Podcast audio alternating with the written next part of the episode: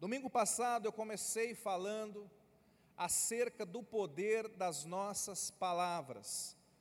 E eu quero continuar nesse assunto e concluí-lo hoje. Eu não consegui transmitir tudo aquilo que eu tinha para transmitir, mas, mas hoje eu quero terminar esse assunto. Nós estamos esse mês falando sobre o poder do Espírito Santo. E um dos, o texto base que nós temos usado é o texto da criação. É aquele momento em que não havia nada, em que tudo estava em trevas, em que tudo estava sem forma. E a Bíblia diz que o Espírito de Deus se movia ali, mas ele se movia sem fazer, ele se movia sem operar. E a grande pergunta nós sempre nos fazemos é: por quanto tempo o Espírito Santo se moveu sobre o caos, sem trazer a ordem?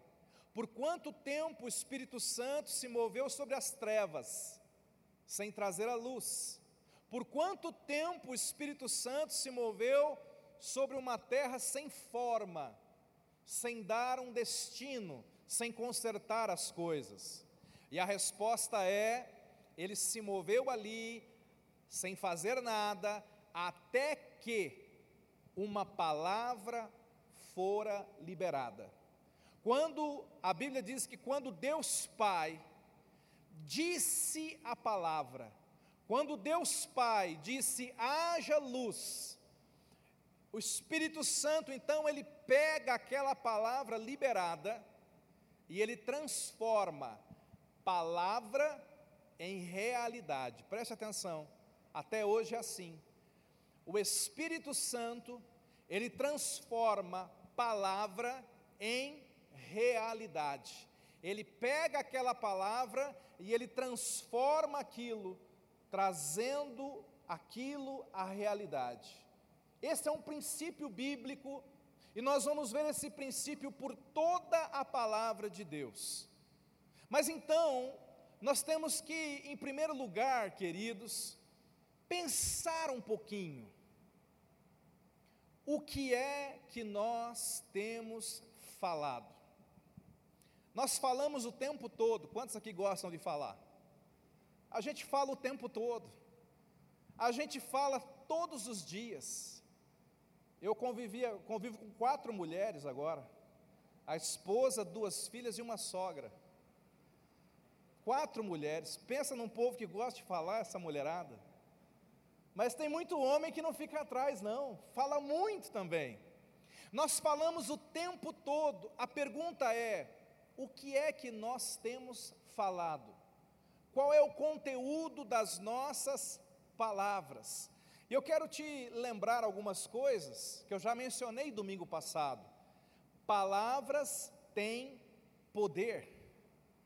A Bíblia é muito clara, a Bíblia diz que nós temos que levar em conta aquilo que nós falamos, porque palavras têm poder. Fala para quem está do seu lado, há um poder na sua boca. Fala com convicção para o outro vizinho, há um poder na sua boca. Provérbios capítulo 18, verso 21, diz o seguinte: A morte e a vida estão no poder da língua. Diga poder da língua. Olha só. A morte e a vida estão no poder da língua. O que bem a utiliza, come do seu fruto. O que, que esse texto está dizendo? Primeira coisa que me chama a atenção é o poder da língua. Diga assim: minha língua tem poder. É verdade. Só que veja, esse poder pode ser para a morte, ou esse poder pode ser para a vida. A questão é, como é que nós estamos utilizando o poder da nossa língua?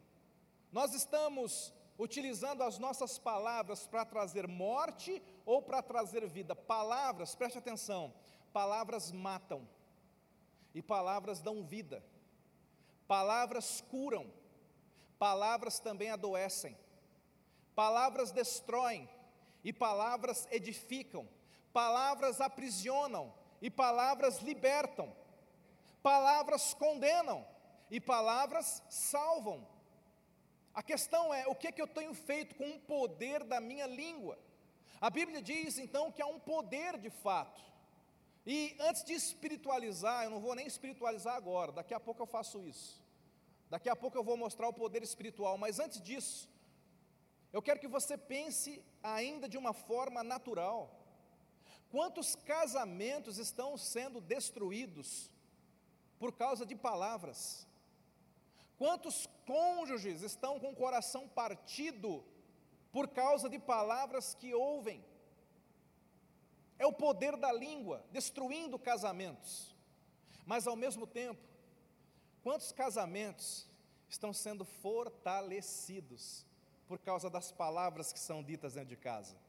Quantos casamentos estão sendo embelezados, estão sendo aprimorados, estão crescendo por causa de palavras que são ditas dentro de casa? É o poder da língua.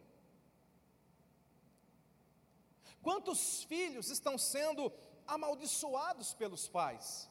Seu burro, seu preguiçoso, você não é nada, você não é ninguém. É o poder maldito da língua. Mas, quantos filhos estão sendo abençoados pelos seus pais. Vai lá, filhão, você vai conseguir, você vai vencer, filhão. Eu, eu conto com você, eu confio em você, você vai dar certo, minha filha. Poder da língua. Quantas pessoas estão sendo contratadas ou promovidas por aquilo que dizem?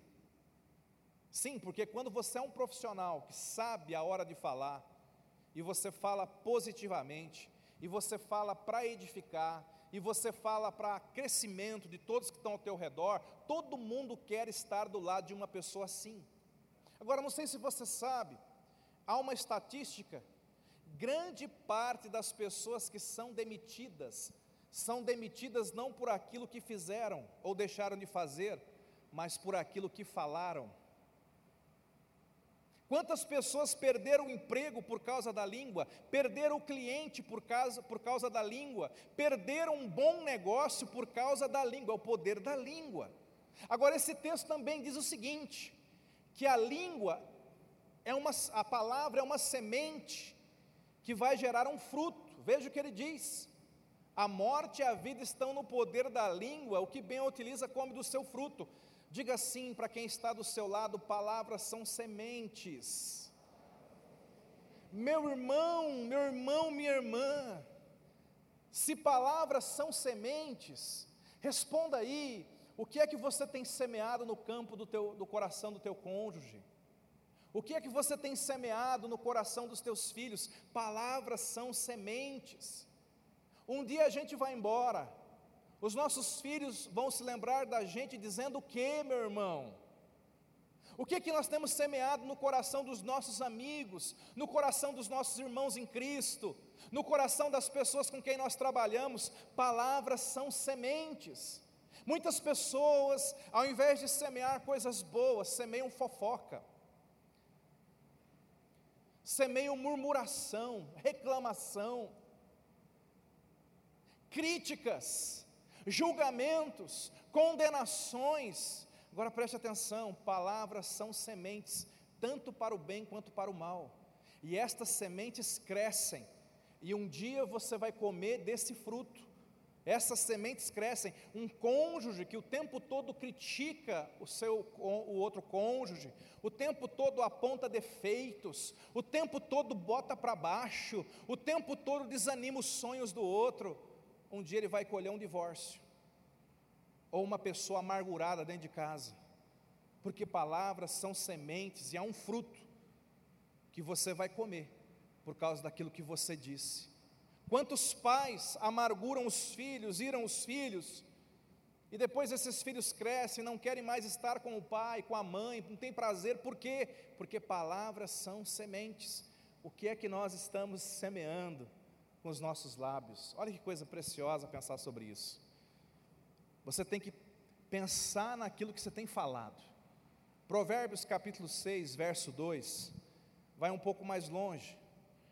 Provérbios capítulo 6, verso 2, vai um pouco mais longe. Olha o que diz aqui. Você está enredado com o que você diz e você se prende nas palavras da tua boca. Olha o que esse texto está dizendo. Palavras, enredar, queridos, é cair na rede. Enredar, estar enredado é cair. Sabe quando aquela pessoa cai na rede, quanto mais se mexe, pior fica? Tem pessoas que eles vão se enredando com as suas palavras. No plano natural, começa com uma mentirinha pequenininha e vai aumentando a mentira para sustentar a pequena e vai aumentando, daqui a pouco a pessoa está toda enrolada.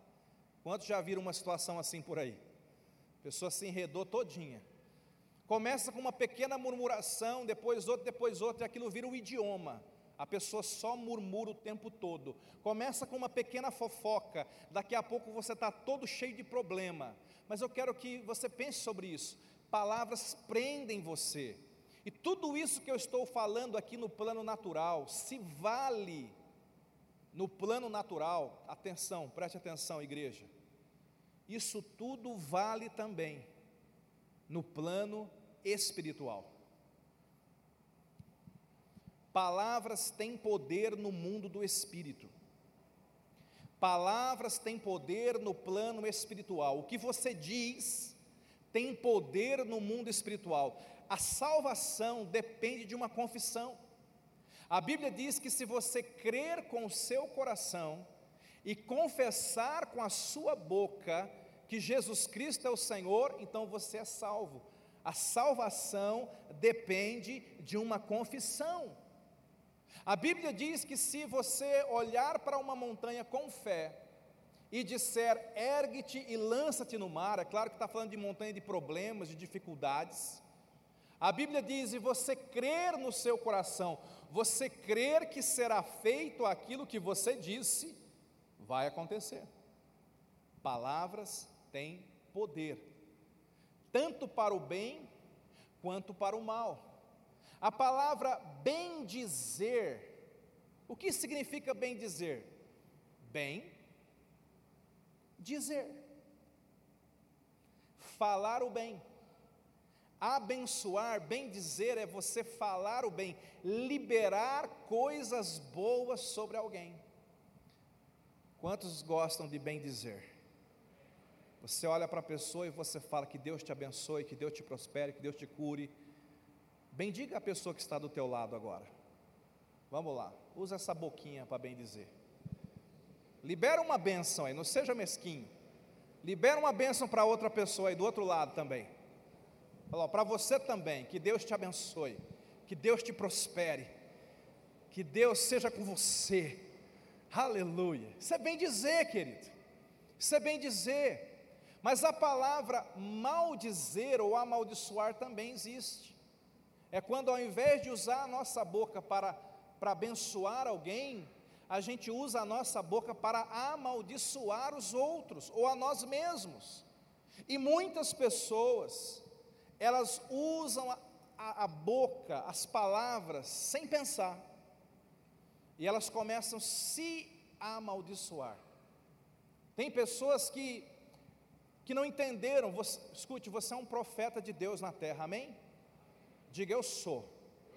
Ungido por Deus, chamado por Deus para abençoar. Só que muitas pessoas não entendem isso. E o, o, inimigo, ele quer fazer, ele sabe do poder que há nos teus lábios. O inimigo sabe do poder que há na tua boca. Então o que, que ele faz? Ele quer ins insistir para fazer você amaldiçoar tudo e todos, inclusive você. E tem pessoas que ficam se amaldiçoando. Ah, eu não vou dar certo, eu não vou conseguir, essa promoção não é para mim, esse ano está muito difícil, não vai chegar, eu não vou. E você vai se auto-amaldiçoando. Você vai liberando palavras, você trabalha num lugar e você amaldiçoa aquele trabalho, amaldiçoa o chefe. Você murmura o tempo todo. Agora preste atenção, nós não podemos falar morte, esperar vida. Nós não podemos falar miséria e esperar prosperidade. Nós não podemos falar doença e esperar cura, porque nós vamos colher o fruto daquilo que estamos dizendo. Então, se você quiser mudar, se nós quisermos mudar a nossa colheita, irmãos, nós temos que mudar aquilo que nós estamos semeando, nós temos que mudar as palavras que nós estamos dizendo. Eu disse e repito, quando Deus fala, Deus não fala apenas para comunicar, Deus é tão poderoso quando Ele fala, a palavra dele cria. Amém? Ele vai dizendo, haja luz e aquilo vai acontecendo. A palavra de Deus tem um poder imenso, muito maior que o nosso, tem um poder soberano. Agora, quando Deus nos colocou uma língua e uma boca, claro que nós usamos a nossa boca para nos comunicar, mas você tem que entender que há um peso espiritual naquilo que falamos. E aquilo que você fala está criando um futuro para você. Se você estiver falando bênção, você está criando bênção. Se você estiver falando maldição, você está criando maldição. É por isso que aí vai um, um conselho importante para você, antes de prosseguir. Fala para quem está do seu lado, é melhor calar do que falar errado.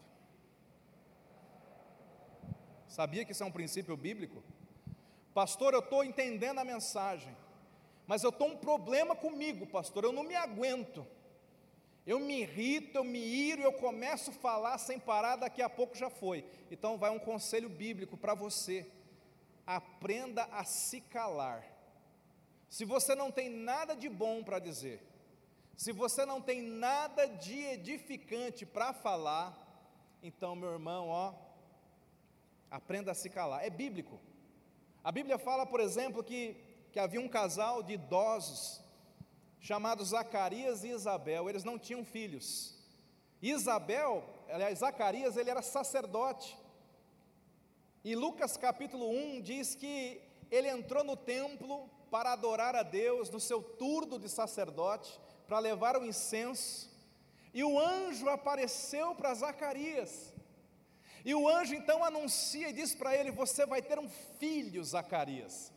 Fui mandado por Deus para dizer: Você vai ser pai, e o teu filho vai se chamar João, e ele vai ser um homem de Deus. E o anjo, ele está tão empolgado, Lucas capítulo 1, verso 18, projeta para a gente. Você percebe que o anjo está tão empolgado. O anjo começa a dizer tudo que aquela criança vai fazer, e aí, depois que o anjo fala tudo, olha, muita gente vai se converter e tal. A Bíblia diz então que Zacarias perguntou ao anjo, em vez de Zacarias se empolgar com o anjo, em vez de Zacarias dizer, glória a Deus, anjo, tá ligado, amém, vai ser assim mesmo, eu creio. Não, não, não, não, não. Como que eu vou saber isso? Pois, olha a confissão dele, eu sou velho, e a minha mulher avançada em idade, em outras, em outras palavras, é velha também. Nós somos dois velhos, anjo. Como que isso pode acontecer? Aí olha o que acontece, verso seguinte: Respondeu-lhe o anjo: Eu sou Gabriel, que assisto diante de Deus, e fui enviado para falar-te e trazer-te estas boas novas. Seguinte, todavia, ficarás, o que irmãos? Ficarás mudo e não poderás falar até o dia em que estas coisas venham a. Olha, olha aqui, você vai ter que ficar mudo até que o milagre aconteça. Por quê? Pergunta para quem está do seu lado, por quê? Você já sabe a resposta. O anjo olhou aquela incredulidade toda, falou: Rapaz, se eu deixar esse homem falando, ele vai destruir esse milagre. Alguém aqui alguma vez já se sentiu meio Zacarias? Levanta a mão com sinceridade. Quem sabe você veio para cá hoje se sentindo meio Zacarias? Como assim, pastor, meio Zacarias? Olha, tem uma promessa, mas está difícil de crer que vai acontecer. Deus prometeu, está lá, mas está difícil de acreditar. Então, meu irmão, se estiver difícil de acreditar, pega a lição do anjo aqui. É melhor você ficar calado. Se você não puder dizer amém para aquela promessa, se você não puder confessá-la com fé, a Bíblia fala que ele, ele falou: você vai ficar mudo até que a, as coisas venham a realizar-se, porquanto não acreditaste nas minhas palavras, as quais a seu tempo se cumprirão. O Espírito Santo, Ele quer trabalhar na sua vida, mas as palavras que você fala são a matéria-prima dele trabalhar. E talvez o que você tenha declarado, confessado, dito a teu respeito, a respeito da sua vida, sejam coisas contrárias à promessa de Deus sobre você. Então, meu irmão, se for esse o caso, fala para quem está do seu lado, feche a sua boquinha. Quantos aqui já ouviram falar no, naquele momento, naquele milagre, quando as muralhas de Jericó caíram? Muralhas muito altas, muito grandes. Deus deu uma, uma direção para Josué. Josué, você vai, vai com o povo armado, vocês vão andar ao redor da muralha por sete dias. E no sétimo dia vocês vão dar sete voltas. E aí vocês vão gritar. E eu já ouvi muitas mensagens falando da unção do grito. Olha, no sétimo dia, depois da sétima volta, vamos gritar com toda a força e a muralha vai cair, né? Eu creio nessa unção também, mas você sabe, tem gente que vai gritar, mas a muralha não vai cair. Por quê? Porque antes do tempo de gritar, aquele texto mostra que Deus também fez com que eles se calassem. Josué capítulo 6, verso 10, diz o seguinte: olha uma coisa importante para você guardar. Josué 6,10 diz o seguinte: que enquanto o povo estava andando ao redor da muralha, eles foram proibidos de falar. Olha o que diz lá. Porém, ao povo ordenara Josué, dizendo: Não gritareis, nem fareis ouvir a vossa voz, nem sairá palavra alguma da vossa boca, até o dia em que eu vos diga: gritai, e então gritareis. Pergunta para quem está do seu lado: por quê? Por que, que Josué falou assim, gente? Atenção, exército da Cristo salva. Nós vamos agora andar ao redor dessas grandes muralhas, e no sétimo dia nós vamos gritar, mas até lá, vão ser sete dias calados, sem fazer ouvir a sua voz. Por quê? Porque Deus sabia, Josué também, que quando eles começassem a andar ao redor da muralha, ia ter aquele irmão abençoado, que ia olhar o tamanho da muralha e falar: rapaz, é grande, hein? Aí o outro ia dizer: é mesmo, hein? Aí outro ia dizer: será que cai? E Deus sabia disso. Então o que, que Deus falou? Se vocês não têm fé para profetizar o milagre, ao menos se cale até que ele aconteça, porque eu estou agindo, porque eu estou operando. Deus está falando com pessoas aqui. Quem sabe Deus está dizendo para você: você tem que se calar mais no seu casamento, e é por isso que o milagre não está acontecendo. Você tem que se calar mais no lugar do seu trabalho, e é por isso que o milagre não está acontecendo. Você tem que se calar mais na sua vida espiritual, no teu ministério. É por isso que o milagre não está acontecendo. Fala para quem está do seu lado, receba a unção do silêncio. Amém. Agora, pastor, não, pastor, eu, eu quero falar. Então, se você vai abrir a sua boca, fale bem. Se você vai abrir a sua boca, fale a palavra de Deus. Se você vai abrir a sua boca, profetize. Há um texto muito lindo, João capítulo 9, do verso 1 em diante. Fala que Jesus estava andando com os discípulos e eles se depararam com um homem cego de nascença. E os discípulos, eles começaram uma conversa muito negativa. Eles chegaram para Jesus, eles começaram a discutir entre eles, por que, que o cego de nascença é cego? Sim, porque se ele é cego, deve ser porque ele pecou. Mas se é de nascença, então ele pecou no ventre da mãe dele? Ou será que é um pecado do pai dele? Então eles chegaram com essa pergunta para Jesus: Jesus, quem foi que pecou? Foi o cego? Ou foi o pai dele para ele estar desse jeito? Fala para quem está ao teu lado. O homem era cego, mas não era surdo. Fala aí. Você já imaginou? Se põe no lugar do cego. Você está lá esperando Jesus vir te curar e chegam os irmãos. Como diz o pastor Narciso, os irmãos. E ele, ele é cego, mas ele não é surdo, gente. E o pessoal, rapaz, é de nascença, deve ter muito pecado aí. Ou então foi, olha a conversa negativa. Deus não pode operar nesse tipo de conversa. Cuidado com as pessoas com quem você conversa. Nenhuma conversa é neutra. Ou elas estão te enchendo de fé, ou elas estão destruindo os sonhos de Deus dentro de você. Cuidado com quem você anda. Imagine aquela conversa negativa, o ambiente inteiro fica negativo. Fica ou não fica, irmãos? Daqui a pouco tá, meu Deus, é só estamos falando de pecado, de pecado, de doença e pecado.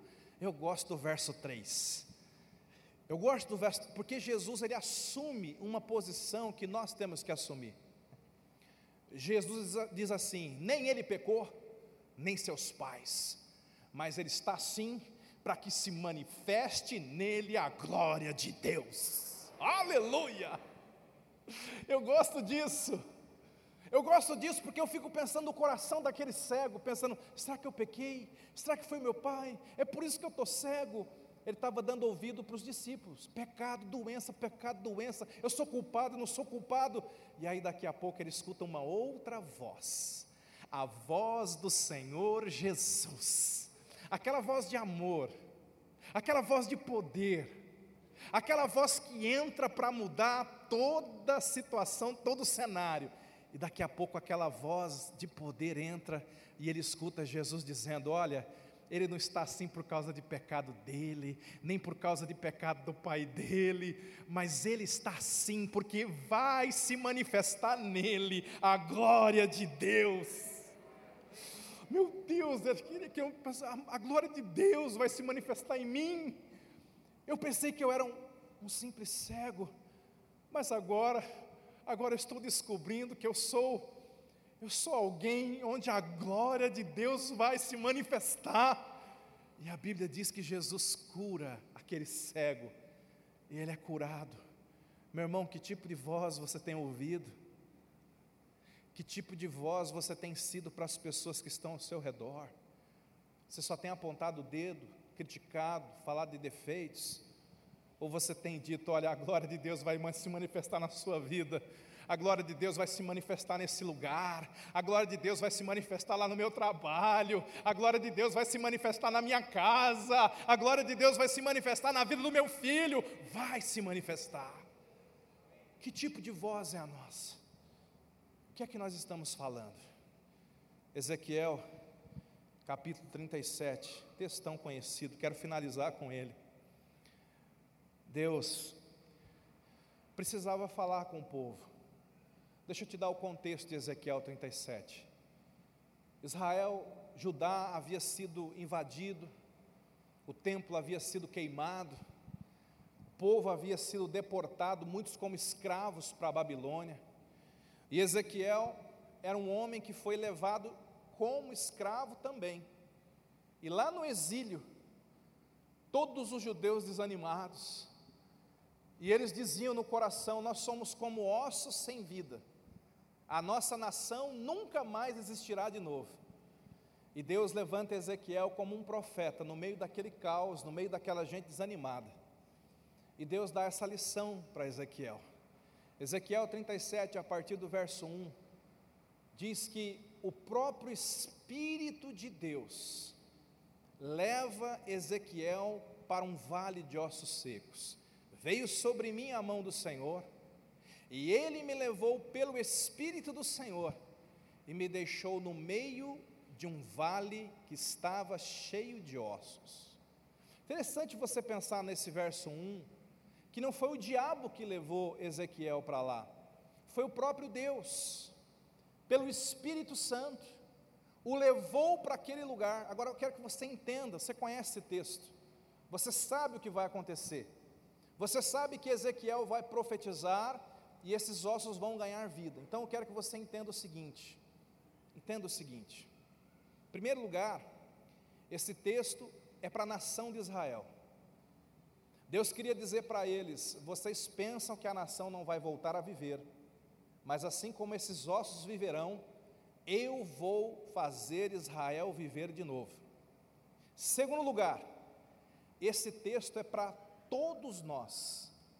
É como se Deus dissesse para cada um que ainda não tem Cristo Jesus, para cada um que ainda não tem o Espírito Santo, para cada um que ainda está morto em pecados, em delitos, em maldições, é como Deus dizendo para essa pessoa: você pensa que não há vida espiritual, vida eterna para você mas eu posso e eu vou operar um milagre de salvação na sua vida.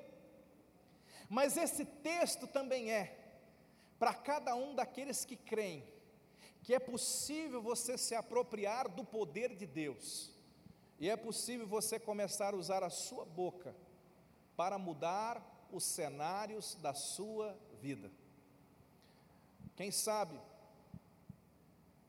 você que me ouve, me assiste, você olha para 2023, você olha para esse momento da sua vida, e você diz, pastor, eu estou num vale, eu sou como esse profeta num vale de morte, eu sou como essa pessoa no meio de um vale de ossos secos. Ossos secos fala de pessoas que morreram, sonhos que morreram, projetos que morreram, sentimentos que morreram, casamentos que morreram E a primeira lição que você tem que aprender é que quando, quando Deus te leva para um vale de ossos secos, não é que Ele quer que você seja mais um osso seco, Ele quer te usar para transformar o vale. Ele quer, Ele está chamando você para trazer à vida coisas que já morreram. Foi o Espírito Santo que colocou ele lá. O verso 2 diz, Ezequiel 37, 2. Ezequiel está dando testemunho, dizendo: O Espírito me fez andar ao redor. Eram muito numerosos na superfície do vale, estavam sequíssimos, quer dizer, eles estavam mortos há muito tempo. Sequíssimos, mortos há muito tempo. Quem sabe você diga: existem coisas que já morreram há muito tempo na minha vida. Eu não sei se podem voltar a viver. Existem coisas já já faz tempo. Eu não sei se isso pode mudar. Talvez seja uma luta tão grande, está aí há muitos anos arraigado, enraizado na tua vida. Eu não sei se há vitória para isso. Olha o verso 3. Então me perguntou, filho do homem, olha Deus perguntando: acaso poderão reviver estes ossos? Olha que pergunta. Você consegue crer numa mudança? Você consegue crer num milagre? Você consegue crer que eu posso mudar o teu casamento, eu posso mudar a tua vida financeira, profissional, eu posso trazer salvação para toda a tua família, eu posso resgatar o teu filho que está na droga? Você consegue crer nisso? E ele responde: Senhor, tu sabes. Aqui existe uma várias opiniões, eu não sei qual é a sua. Alguns dizem que ele estava na dúvida, outros dizem não, o Senhor tem poder, o Senhor sabe que, que dá. Mas vamos continuar, o que acontece aqui? Verso 4: Disse-me ele, e eu quero que você guarde isso. Profetiza a estes ossos e dize-lhes: Ossos secos, ouvi a palavra do Senhor. Meu irmão, essa é a escolha que eu quero te propor nessa noite. Eu quero orar por isso daqui a pouco. Guarda isso. No vale de ossos secos, ou você se torna profeta, ou você se torna mais um osso seco dentro dele. Essa é a tua escolha. Fala para quem está ao teu lado, a tua escolha é: vai virar profeta ou vai virar osso seco? Está entendendo? Muitas pessoas no meio da guerra, no meio da luta, no meio da dificuldade, a fé morre, o ânimo morre, a alegria morre, o amor morre, os sonhos morrem e daqui a pouco aquela pessoa só está sobrevivendo, mas espiritualmente já está morta. Eu conheço irmãos, infelizmente, que já são ossos secos. A pandemia matou a fé e o ânimo de muita gente. A pandemia matou ministérios, enterrou talentos de pessoas. A pandemia destruiu casamentos. Mas não é só a pandemia, irmãos. Isso acontece. Agora, você está no meio de uma luta, você tem essa escolha. Você pode se calar, se vo, presta atenção, se você se cala, ou se você fala o errado, você vai secar dentro desse vale. Deus te plantou nesse lugar, onde você está, para você ser o profeta do Senhor nesse lugar, para você abrir a tua boca. Deus está dizendo para você nessa noite: profetiza, profetiza, fala, abre a tua boca. Agora, talvez você diga, pastor, eu não sei profetizar, eu não sou profeta. Olha o que ele diz: fala para esses ossos secos, ouvir a palavra do, não é do Jonas, é do Senhor. Pastor, o que, que eu devo falar no meio da minha guerra? Fale aquilo que Deus já falou a teu respeito. Comece a confessar a palavra de Deus. Comece a dizer o que Deus diz Comece a abrir a tua boca e repetir a palavra de Deus. Há poder nessa palavra. Na minha, não, irmãos. Mas na palavra de Deus há poder. Diga há poder na palavra. Diga de novo: há poder na palavra. Meu irmão, eu conhe... você já deve ter ouvido falar. Eu conheço testemunhos de pessoas que foram libertas, curadas, somente de ler a palavra de Deus. Somente de ler. Eu lembro da história de um homem essa eu já contei aqui algumas vezes. Ele vendia Bíblias na África. E, e um dia ele passou num lugar e um, um moço falou assim para ele: Ei, o senhor está vendendo Bíblia? Tô, eu quero comprar uma Bíblia. E ele, além de vender Bíblia, ele era missionário. E ele ficou tão feliz, porque naquela aldeia ninguém queria saber da Bíblia. E ele disse: Você quer uma Bíblia? Você já é cristão? E o moço falou: Não, é que o papelzinho da Bíblia é muito bom para fazer cigarro. Eu quero comprar a Bíblia para mim ter um estoque em casa. E aquele missionário pensou: não vou fazer isso. Mas o Espírito Santo deu uma direção para ele. Ele falou: moço, eu não só te vendo, eu vou te dar um novo testamento de presente.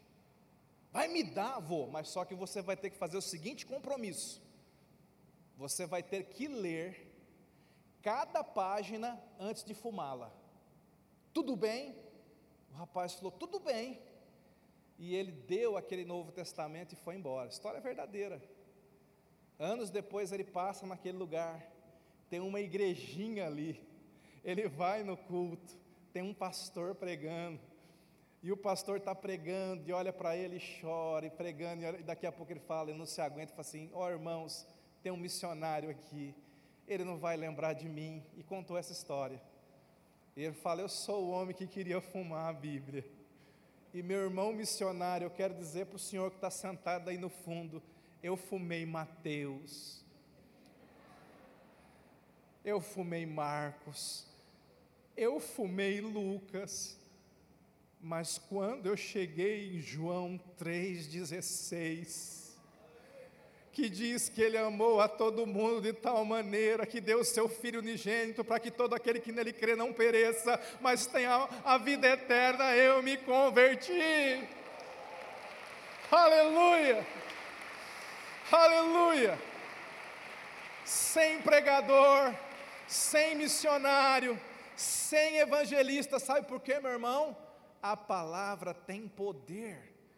Eu conheço pessoas que foram curadas lendo a Bíblia, foram curadas falando a palavra de Deus, todo dia confessando: Eu vou ser curado, o Senhor me dá saúde, Jeová está me sarando, e você vai confessando a palavra de Deus, e a palavra de Deus é poder, meu irmão.